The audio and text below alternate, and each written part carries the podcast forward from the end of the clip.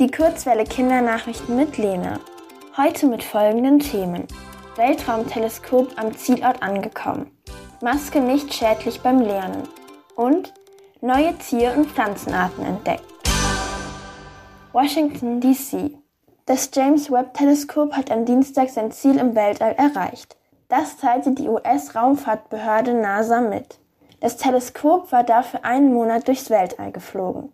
Es befindet sich derzeit knapp 1,5 Millionen Kilometer von der Erde entfernt, viermal so weit weg wie der Mond.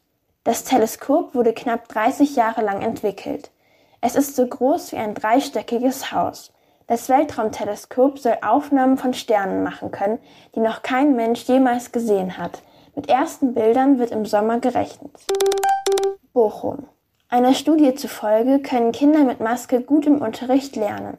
Zu diesem Ergebnis kamen Forschende des Universitätskinderklinikums Bochum. Insgesamt nahmen 133 SchülerInnen im Alter von 11 bis 14 Jahren von einer Gesamtschule in Gelsenkirchen an der Studie teil. In den ersten beiden Stunden mussten alle Kinder eine Maske tragen. Danach wurden sie für zwei weitere Stunden in Gruppen geteilt.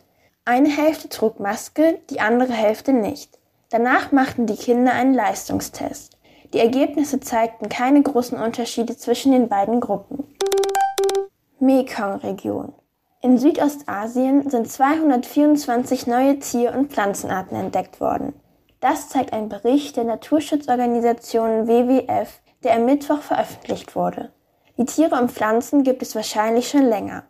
Bisher waren sie den Forschenden aber nicht bekannt. 2020 haben sie in der Mekong-Region unter anderem 35 Reptilien 155 Pflanzen und ein Säugetier entdeckt. Bei dem Säugetier handelt es sich um einen Popalanguren, eine Affenart, die schon als ausgestorben galt.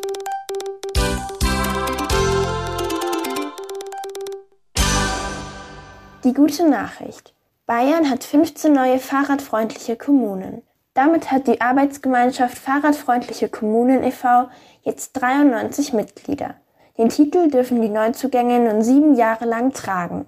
Danach werden sie erneut auf ihre Fahrradfreundlichkeit geprüft. Die Stadt München wurde dieses Jahr erneut geprüft und gilt weiterhin als fahrradfreundlich. Das Wetter. Die nächsten Tage werden windig bei Temperaturen bis zu 8 Grad. Es kann zu Regen und Schneefall kommen. Die Sonne lässt sich nur selten blicken.